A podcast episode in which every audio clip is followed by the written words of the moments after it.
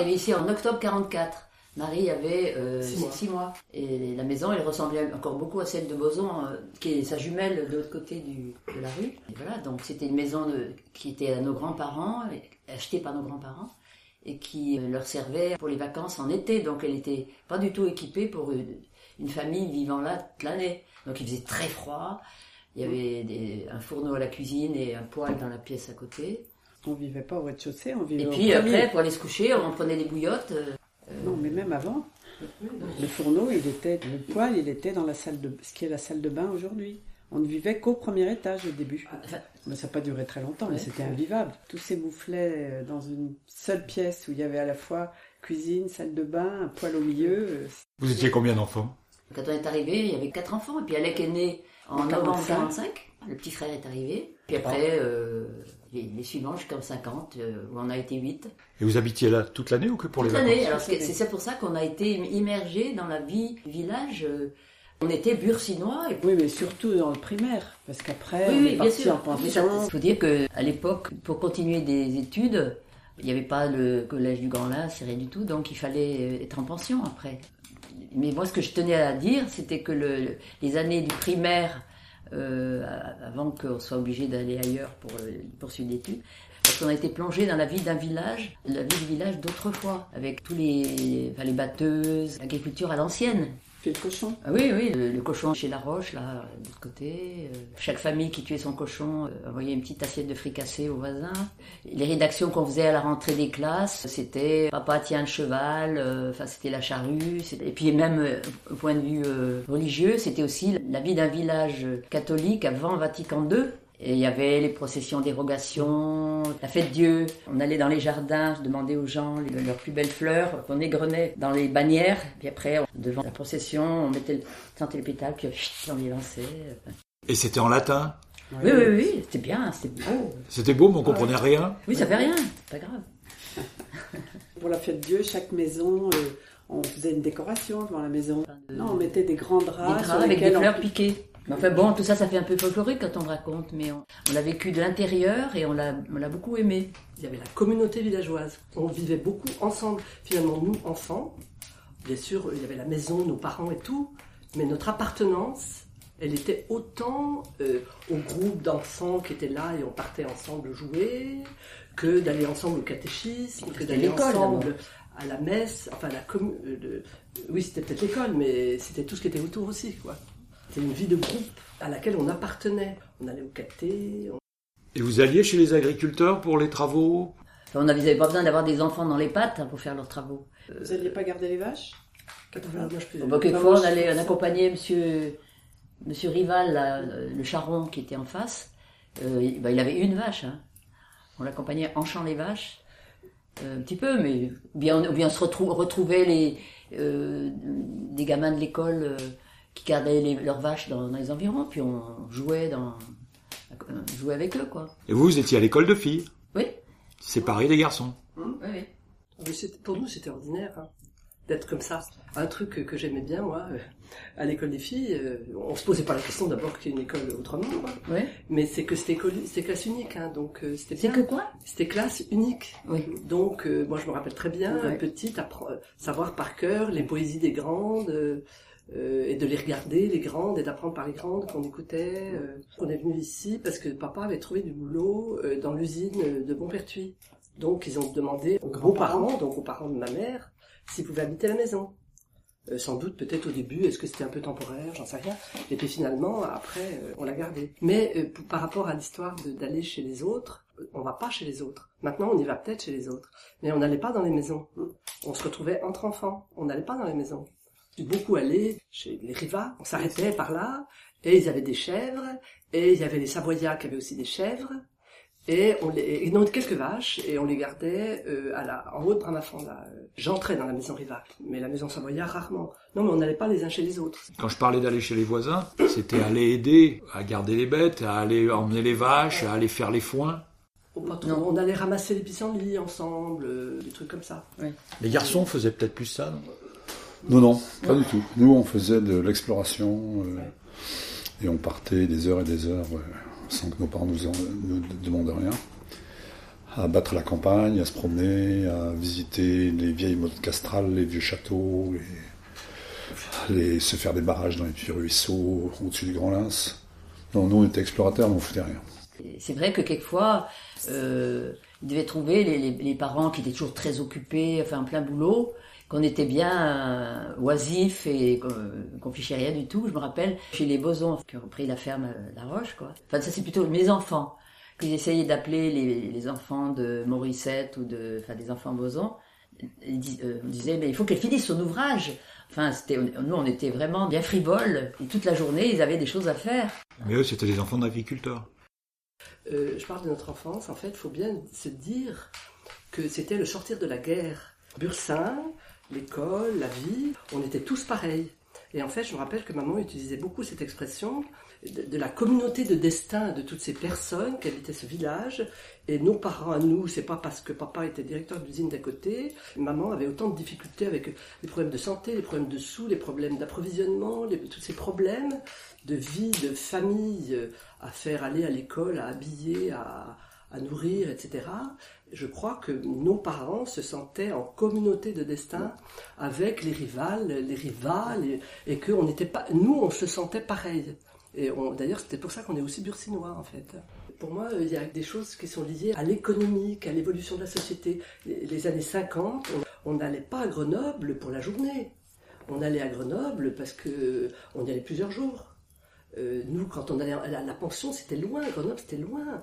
Prendre le train, euh, on le prenait, partait une semaine, quoi. Quand on allait en pension, on allait à Grenoble? On allait à Grenoble, on venait pas toutes les semaines, on y allait, et puis toc, on sortait aux vacances.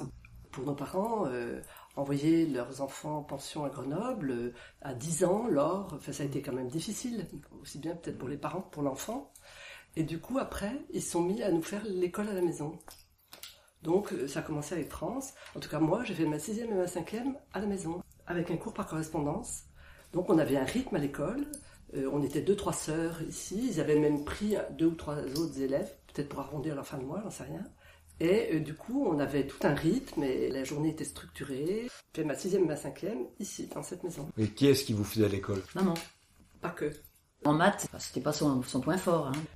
C'est la raison pour laquelle, comme elles, elles ont eu euh, deux ou trois années de scolarisation à la maison, qu'elles ont des souvenirs beaucoup plus forts de Bursin que moi, qui suis partie, j'avais 10 ans en pension.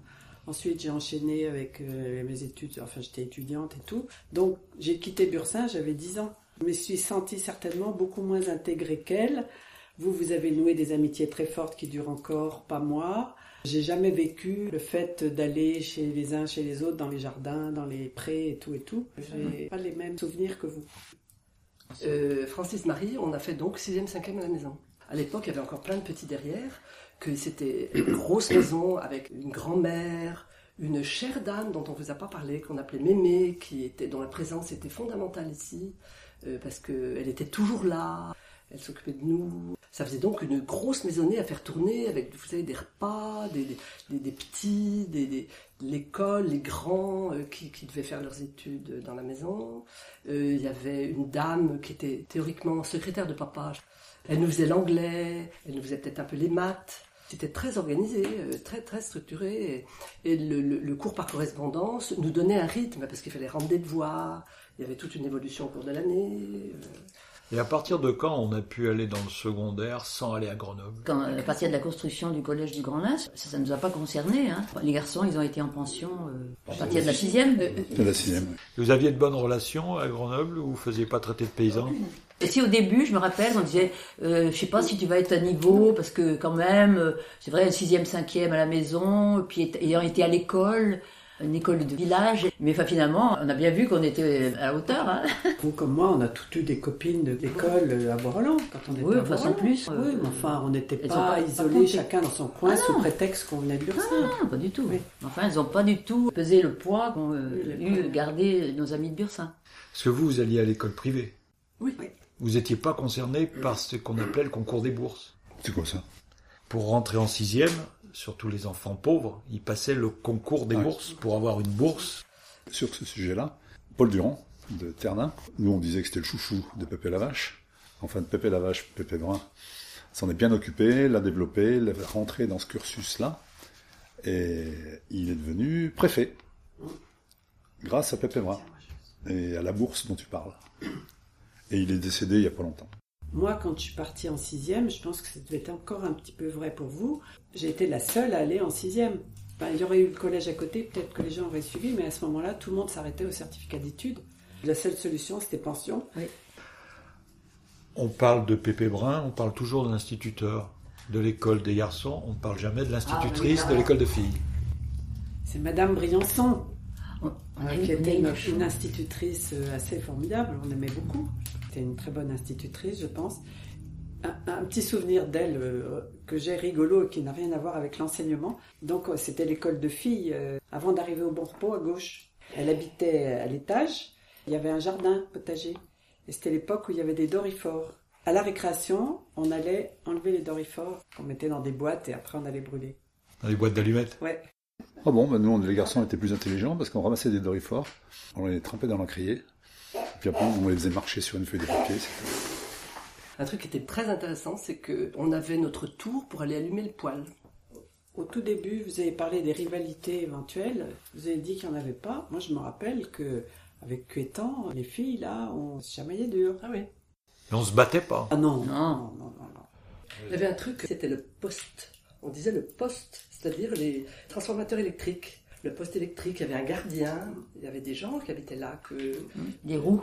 dans notre imaginaire, euh, les poteaux, on disait avec Alec à une époque, on disait oh là là, l'électricité vient du barrage de Génissia. On s'était intéressé au barrage de Génissia. On était intéressé, papa et maman avaient On dû allait nous emmener d'ailleurs, parce que tous ces poteaux et ces fils, c'était une ouverture vers je sais pas quoi, l'imaginaire du monde. Et en même temps, c'était défendu, c'était dangereux. Enfin, il fallait pas s'en approcher. Et au niveau construction, tout ça, au niveau route, vous avez vu évoluer ça? La route Alors- est le même nom, mais la circulation sur la route, oui. Moi, je Et peux à dire part, un il y a aussi le Hein rond-point qui a changé beaucoup de choses, mais Bon, on a d'abord vu l'autoroute Oui, qui a fait un une saignée à travers les champs. On allait par exemple euh, aux châtaignes par Bramafan euh, tout droit, là on pouvait même passer par le fond du pré. Et puis euh, tout d'un coup, il y a eu cette euh, saignée. Il aurait fallu aller chercher le tunnel de Cuétan là-bas, ou alors faire le détour par euh, la route enfin, le début de la route du Grand Lins. Ça, isole complètement certains secteurs du village, comme Cuétan. Quoi. Euh, sur l'histoire des routes, en fait, vous pouvez entendre parce qu'on dit que les enfants, euh, le monde nous appartenait, les enfants. On partait, on partait, les, et nos parents nous laissaient partir, vraiment. il y avait une, pas- certaine avait pas d'inquiétude. sécurité. On partait à pied, en vélo, mais en patin à roulette. euh, Et puis ce qui était intéressant, c'était que euh, la route, elle était, on pouvait toujours rencontrer quelqu'un. Il y avait les, les jeunes, les jeunes filles de Cuétan qui allaient à l'usine à Chabon avec leur vélo. Et quand elles remontaient avec leur vélo, euh, en poussant le vélo parce que c'était, ça grimpait, on rencontrait toujours quelqu'un sur la route. Des gens qui marchaient, des gens, des gens en vélo. C'est quelque chose de complètement euh, disparu. Non, il faut quand même dire un truc. Moi, je suis d'appartenance bursinoise. Je me sens bursinoise. Mais quand même, il faut bien dire que j'y vis plus depuis euh, combien euh, 40 ans. Il faut mettre des bémols à ce qu'on raconte. Alors les garçons ont toujours dit qu'il y avait des grosses rivalités à l'école entre les gens de certains secteurs. Chez les filles, ça n'existait pas. Il y avait quand même un conformisme. La mentalité dominante, c'était la mentalité euh, catholique, bien dans le sens du poil, de l'église. Euh, il y avait quand même une emprise du curé sur les familles, mais quelqu'un euh, qui avait son mot à dire dans les grandes décisions familiales. Aujourd'hui, c'est encore influent l'Église? Je pense pas, hein. non. Surtout qu'on n'a plus, Surtout a qu'on un curé à- à à titrer, commencer c'est un par moi, qui a au moins 25 paroisses ou je sais pas quoi. Donc forcément, il peut pas avoir la même influence qu'un curé qui vivait ici, dans la maison derrière l'église, là, qui était donc au milieu des gens. Il y a encore un peu un truc un peu particulier ici, c'est qu'on est un des rares endroits où il y a euh, un- une paroisse qui s'appelle Notre-Dame de Milan et qui a donc une appartenance avec la chapelle. là. Enfin, il y a une espèce de conscience de ça. Et c'est seulement sept villages, alors que ailleurs c'est 20 villages. Et ça va pas durer d'ailleurs, mais donc c'est assez étonnant. On est encore un lieu où il y a sept villages, c'est pas beaucoup. Et du coup, euh, la messe est une fois par mois, même pas à Bursin. euh, de temps en temps, elle est le plus souvent à, au Grand Lins, puisque le, le chef-lieu, si vous voulez, c'est Grand Lins. Mais c'est pas, c'est sept villages. Mais il y a des messes régulièrement à la Milan Ah non, pas la Mina. Mais à la Mina, ils ont gardé, ils ont même remis, c'est marrant d'ailleurs, euh, parce que nous, quand, dans le temps, euh, le- le- vous savez, le mois de mai, c'est le mois de Marie. Et à tous les dimanches, il y avait une prière. Une, une prière, hein, pas une messe. Donc on y allait. On y allait, alors vraiment, alors aller à la Villa, on adorait. C'était au printemps, à pied, là, il y avait toutes les, toutes les fleurs et tout, le long du chemin. Puis surtout les, les, les, amis. odeurs les- le long du chemin, on y allait ensemble et tout ça. Et ils ont remis, premier dimanche du mois, à partir du mois de mai, euh, il y a une prière à la Villa. Il y a à peu près 20 personnes, c'est tout. On se retrouve les vieux là-haut, et c'est vraiment très sympa. et c'est euh, les, dimanches, les premiers dimanches du mois, euh, tout l'été, jusqu'au pèlerinage qui est début septembre. Il y a une ferveur pour ce pèlerinage? Disons, les gens y vont. Des gens y vont, disons plutôt. Nous, on y allait pour les pipes en sucre hein, quand on était petits. Oui. Et les melons de Berthollet. Oui. Il achetait une camionnette de melons et puis il vendait ça. C'était une foire avant, une foire importante. On a connu encore quelques-unes de ces foires. Ah oui. Au moment de la Milan, il y a aussi une petite foire aux 4 août. Enfin, à l'origine, la foire de la Milan, c'était une foire énorme. Ce qu'on raconte, je ne sais pas si c'est vrai, c'est que le curé de Chabon et celui d'Oyeux se battaient pour savoir qui allait récupérer les sous des, des, des- des marchands. Donc pendant ce temps-là, pendant qu'ils se tapaient sur la gueule, la Beaucroissant s'est développée. Donc c'est à cause de- des deux curés là, que la Beaucroissant a gagné et que la Milan a perdu. Et vous êtes marié avec des Bursinois Ah oui, alors non, vraiment pas. Aucun. non, c'est vrai qu'il n'y a eu aucun. euh, ouais. Ni avec des Bursinois, ni, ni dans le milieu grenoblois. euh, Non plus. Et la mairie qui s'est installée dans un ancien corps de ferme C'est à partir de quand ça? Oh, c'est très tard. Moi, je me suis mariée à Bursin, pas avec un Bursinois, mais à Bursin. Et euh, mariage civil, c'était à la mairie. euh, À l'école. À l'école. Les garçons. c'était en 59. Alors moi je vais vous dire, je me suis mariée en 68, c'était encore À l'école. à l'école. Par exemple, tous les un certain jour de- du mois, il y avait la visite des nourrissons. Il y avait le docteur qui venait pour euh, voir tous les enfants. Enfin, je me rappelle très bien la mairie installée au-dessus de l'école là, pendant très longtemps. Et ça faisait école aussi Bah, l'école des sous en bas et, et puis le- la mairie en- en- au-dessus. Dans Non, en l'appartement Non. En fait, la- l'école était côté à gauche en rentrant et la mairie à droite en, À droite, c'est à droite en rentrant. Et à l'époque, Monsieur Brun, qui s'appelait Pépé Lavache, tous les gens de notre âge, on, parle toujours de Pépé, de Pépé Lavache, on parle jamais de Monsieur Brun. Il est quand même un peu dur comme prof. Il y a beaucoup de gamins qui passaient leur temps euh, à la porte, donc à genoux, dans le couloir. euh, et Plusieurs fois, maman est allée à la mairie faire je sais pas quoi. Elle a eu la surprise de trouver son fils Pierre au piquet ce qu'on faisait, parce qu'on avait bien saisi euh, ce qui faisait tourner le monde. Donc avant d'aller à l'école, on allait ramasser les fleurs des champs pour les porter à la muguette. C'était la femme du Pépé Lavache. Et donc on lui montait un petit bouquet de fleurs, puis il était content, puis il nous donnait, un- nous donnait un bonbon. Et puis après, ben, Pépé Lavache, il était toujours aussi méchant. Euh, ça- ça- on n'a pas réussi à l'amadouer. La maison de retraite, vous aviez des relations avec elle? Oui, oui, parce que on avait le catéchisme là-bas à une, époque. Alors pour nous, c'était un univers, euh, c'était euh, très policé, ça nous paraissait euh, admirable. En fait, quand on voit maintenant, euh, on voit que c'est vraiment euh, ringard et mal foutu, mais à l'époque, quand on y allait, ça nous paraissait euh, mirobolant. C'était tout un monde. Pour, pour, euh, pour nous, euh, c'était les dames, parce que alors, donc il y avait des dames qui étaient dans cette maison. Elles se promenaient sur la route quelquefois. Euh, On les appelait les oiseaux rares. Les dames qui étaient donc à la retraite et qui venaient séjourner-là, quoi. Nous, enfants, euh, on rigolait, quoi, quand on les voyait, parce que pour nous, c'était un peu bizarre ces dames. Et on les appelait les oiseaux rares. Elles avaient des tenues de la ville? Ils avaient un sac à main. Il n'y avait pas des messieurs. Non, c'était pour des dames, hein, c'était le repos de la jeune fille, ça s'appelait.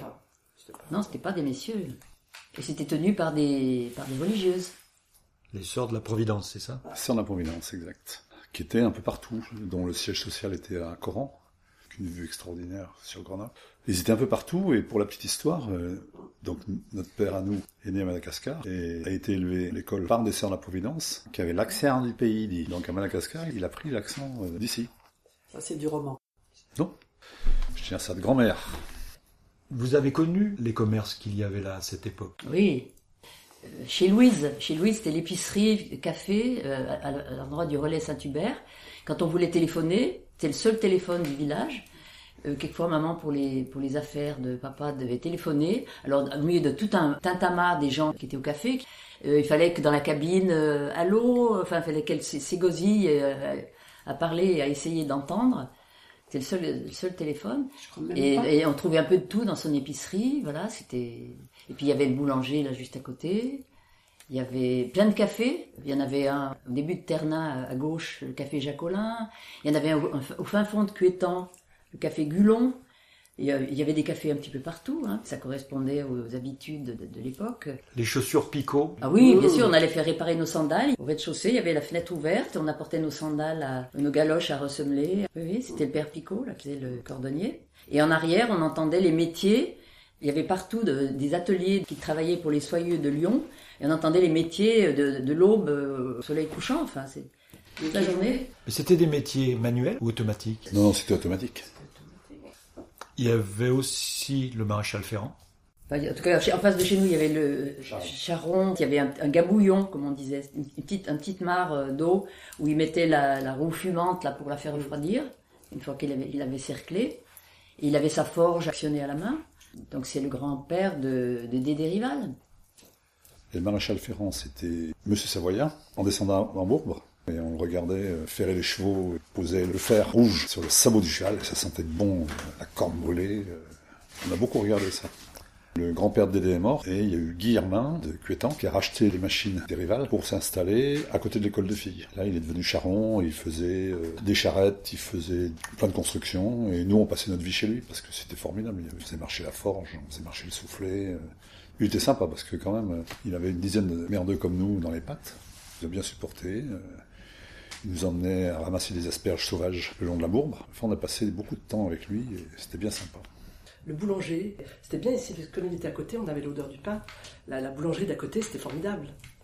Euh, sans parler de leur chou à la crème. Oui, parce qu'à l'époque, il pétrissait le pain à la main, il avait des beaux bi- biceps. Il s'appelait Nino. Et il, euh, la nuit euh, de Noël, il chantait Minuit chrétien à l'église. Il devait être d'origine italienne. La boulangerie faisait aussi café et épicerie. Classe. Faut pas oublier aussi qu'en face, La Roche, Boson, il faisait café aussi. Et le dimanche, après la sortie de la messe, tous les hommes allaient faire la tournée des cafés et puis jouer aux boules là, dans la cour de, Boson. Et il y avait aussi le rite d'aller manger des choux à la crème. euh, Ça participait à la, convivialité du village.